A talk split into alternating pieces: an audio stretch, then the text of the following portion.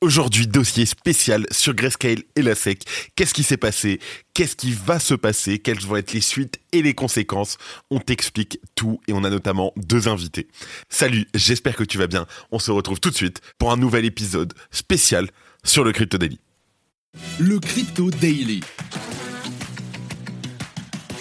Mon nom est Benjamin Cohen. Et vous êtes bien sur le Crypto Daily le podcast qui traite de l'actualité crypto, NFT et métaverse. Dans vos oreilles, chaque jour, du lundi au vendredi. Aujourd'hui, on parle de la grande nouvelle de Grayscale qui a remporté son procès contre la SEC et j'aurai en première news une chronique d'un invité spécial. Je vous en dis pas plus. En deuxième news, et au-delà des considérations légales, cette décision pourrait considérablement modifier le paysage de notre écosystème.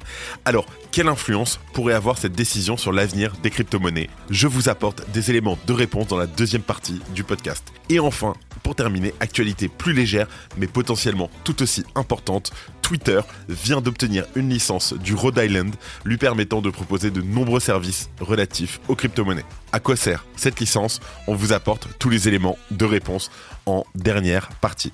Mais avant tout ça, et comme d'habitude, le coin du marché avec un invité spécial, Thibaut de Sachi, analyste chez CoinHouse. Here comes the money. Here we go. Thibaut, comment ça va? Euh, Salut Benjamin, bah écoute, ça va très bien. Euh, merci pour euh, pour cette première invitation chez vous. Et ça va être avec plaisir qu'on va revenir un petit peu sur les différents événements qu'on a eu, notamment hier avec avec Grayscale. Alors, Thibaut, c'est vert partout, c'est beau, ça fait plaisir. Bitcoin, on est en plein pump. Est-ce que tu peux nous faire un petit état des lieux du marché?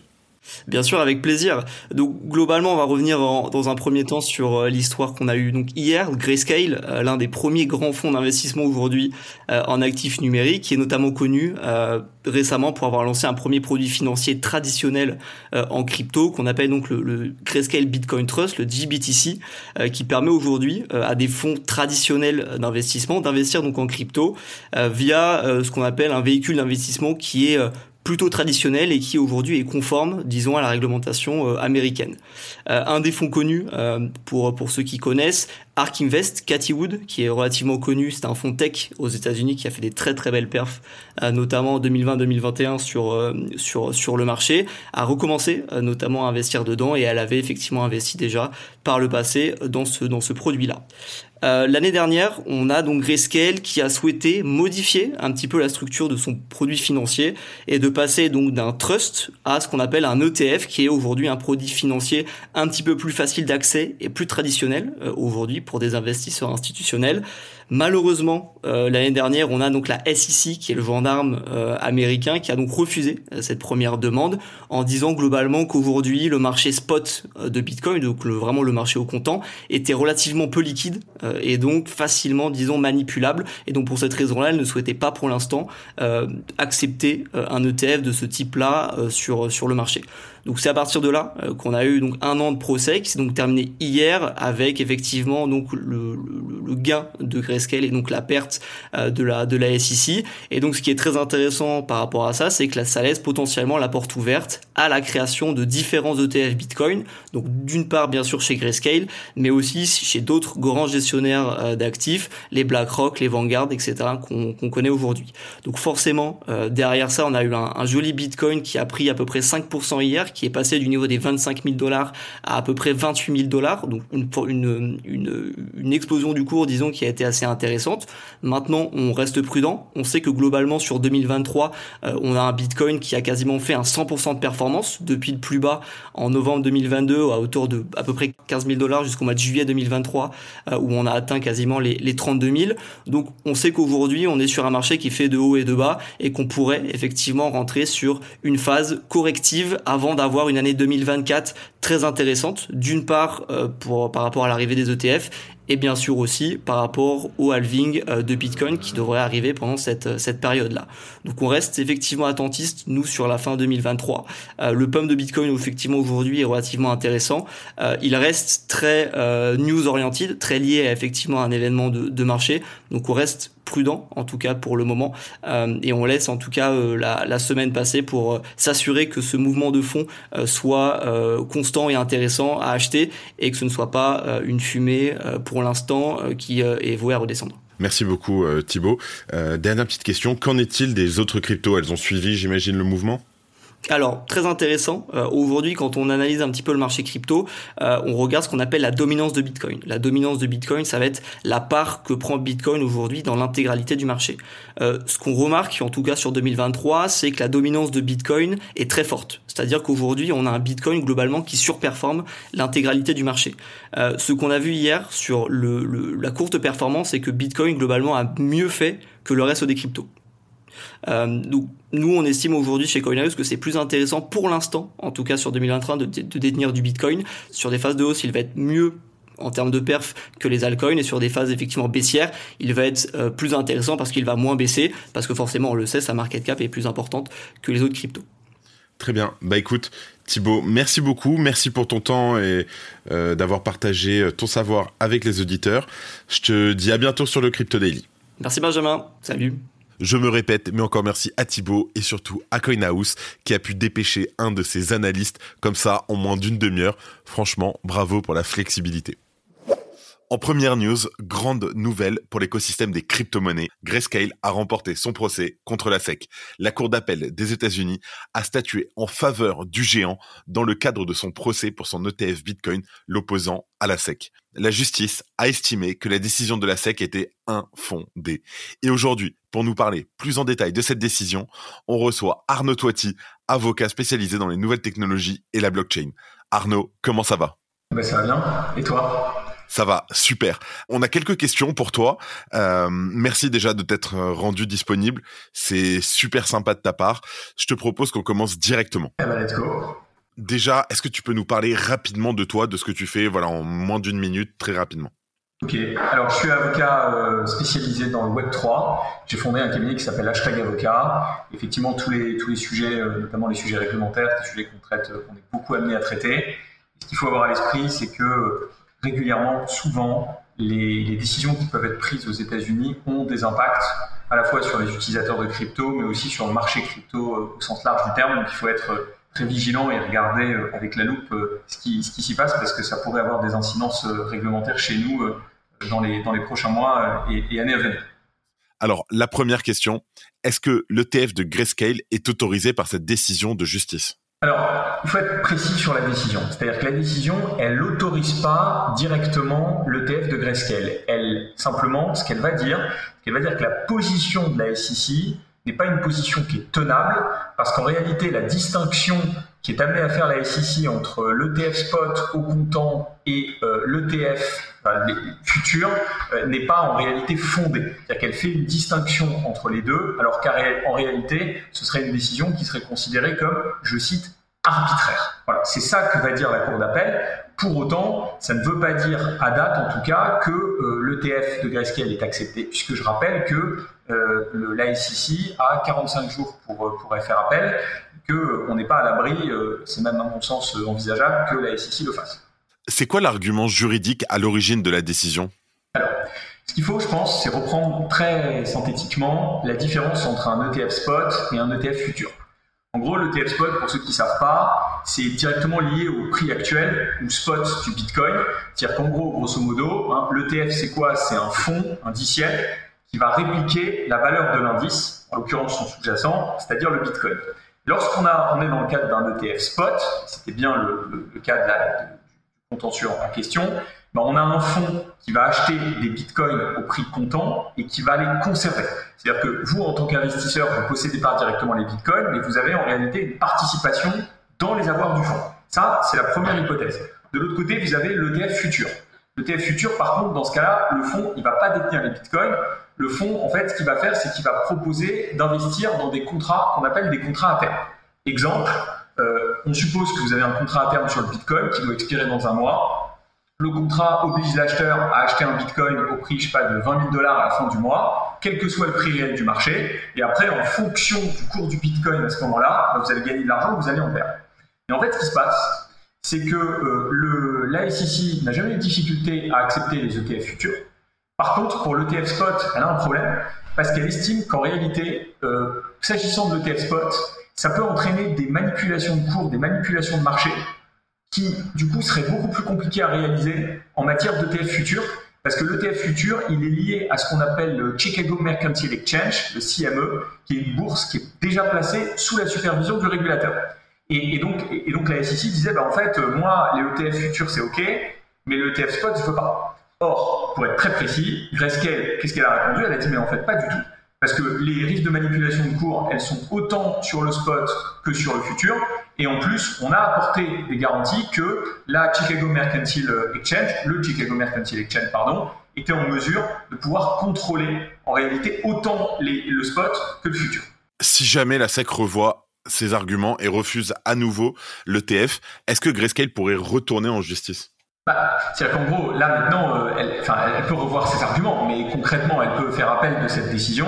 Si après la, cet appel aboutit à ce que, in fine, euh, euh, la, décision soit confirmée, euh, la SEC pourra faire tout ce qu'elle veut. De toute façon, Grayscale n'aura pas besoin de retourner en justice, l'ETF sera approuvé. Donc maintenant, c'est très simple. Hein. C'est soit euh, la SEC ne fait pas appel, l'ETF est approuvé tout de suite, soit il y a un appel, et dans ce cas-là, on verra si la décision est overruled ou si euh, elle s'est confirmée, ou si au contraire, elle est euh, éventuellement infirmée. Arnaud, récemment, on a eu la sénatrice américaine euh, Cynthia Lumis qui regrettait que la SEC cherche à légiférer en appliquant la loi. Est-ce que la SEC outrepasse son autorité dans cette affaire? Je ne suis pas un, et je pense que tout le monde le sait depuis un certain temps maintenant, mais je ne suis pas forcément un grand admirateur de la SEC, euh, notamment de Gary Gensler, qui a une position qui, est, qui, paraît en tout cas et qui est, je pense, objectivement plutôt assez, euh, pas anti-crypto, mais en tout cas qui effectivement a du mal à accepter cet écosystème, euh, cet écosystème crypto.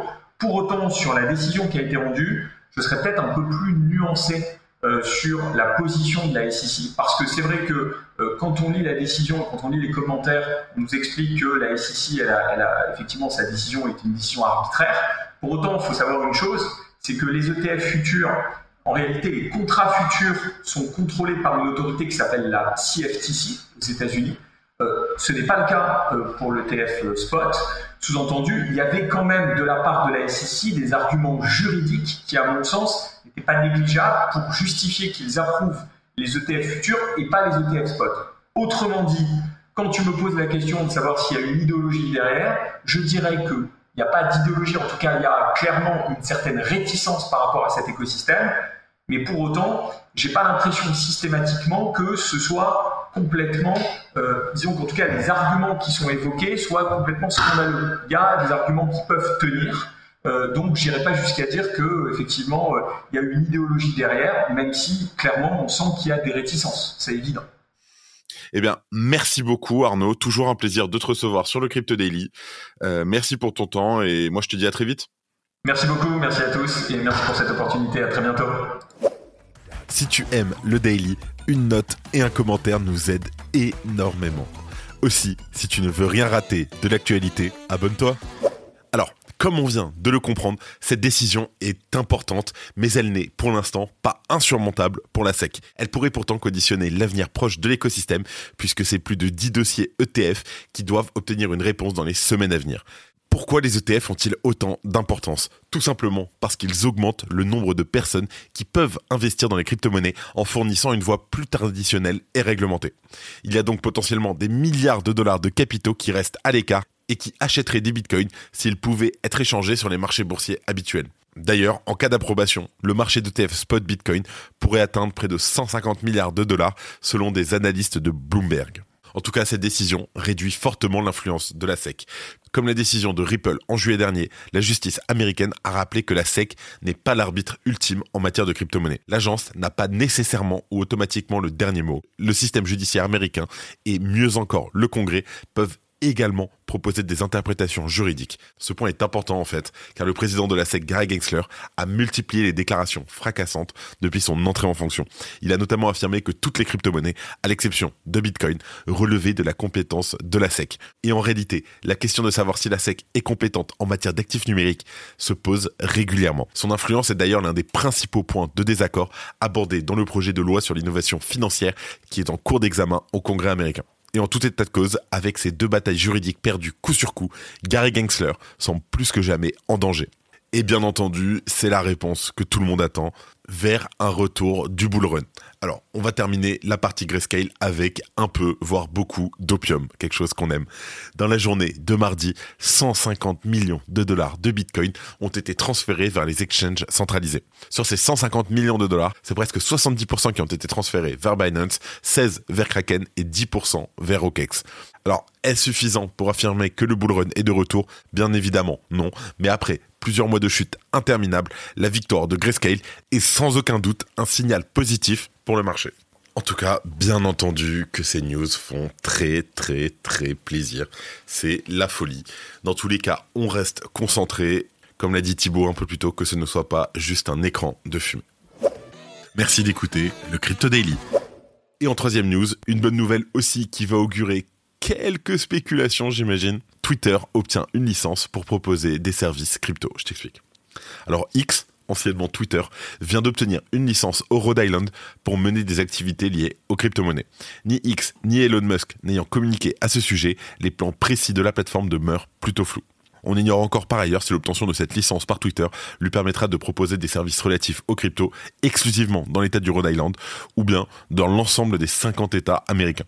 Alors selon la documentation du gouvernement du Rhode Island, cette licence est nécessaire à toute entreprise souhaitant proposer des transferts d'argent aussi bien traditionnels, comme Western Union par exemple, qu'électroniques, comme PayPal, ou de la détention de fonds pour des clients.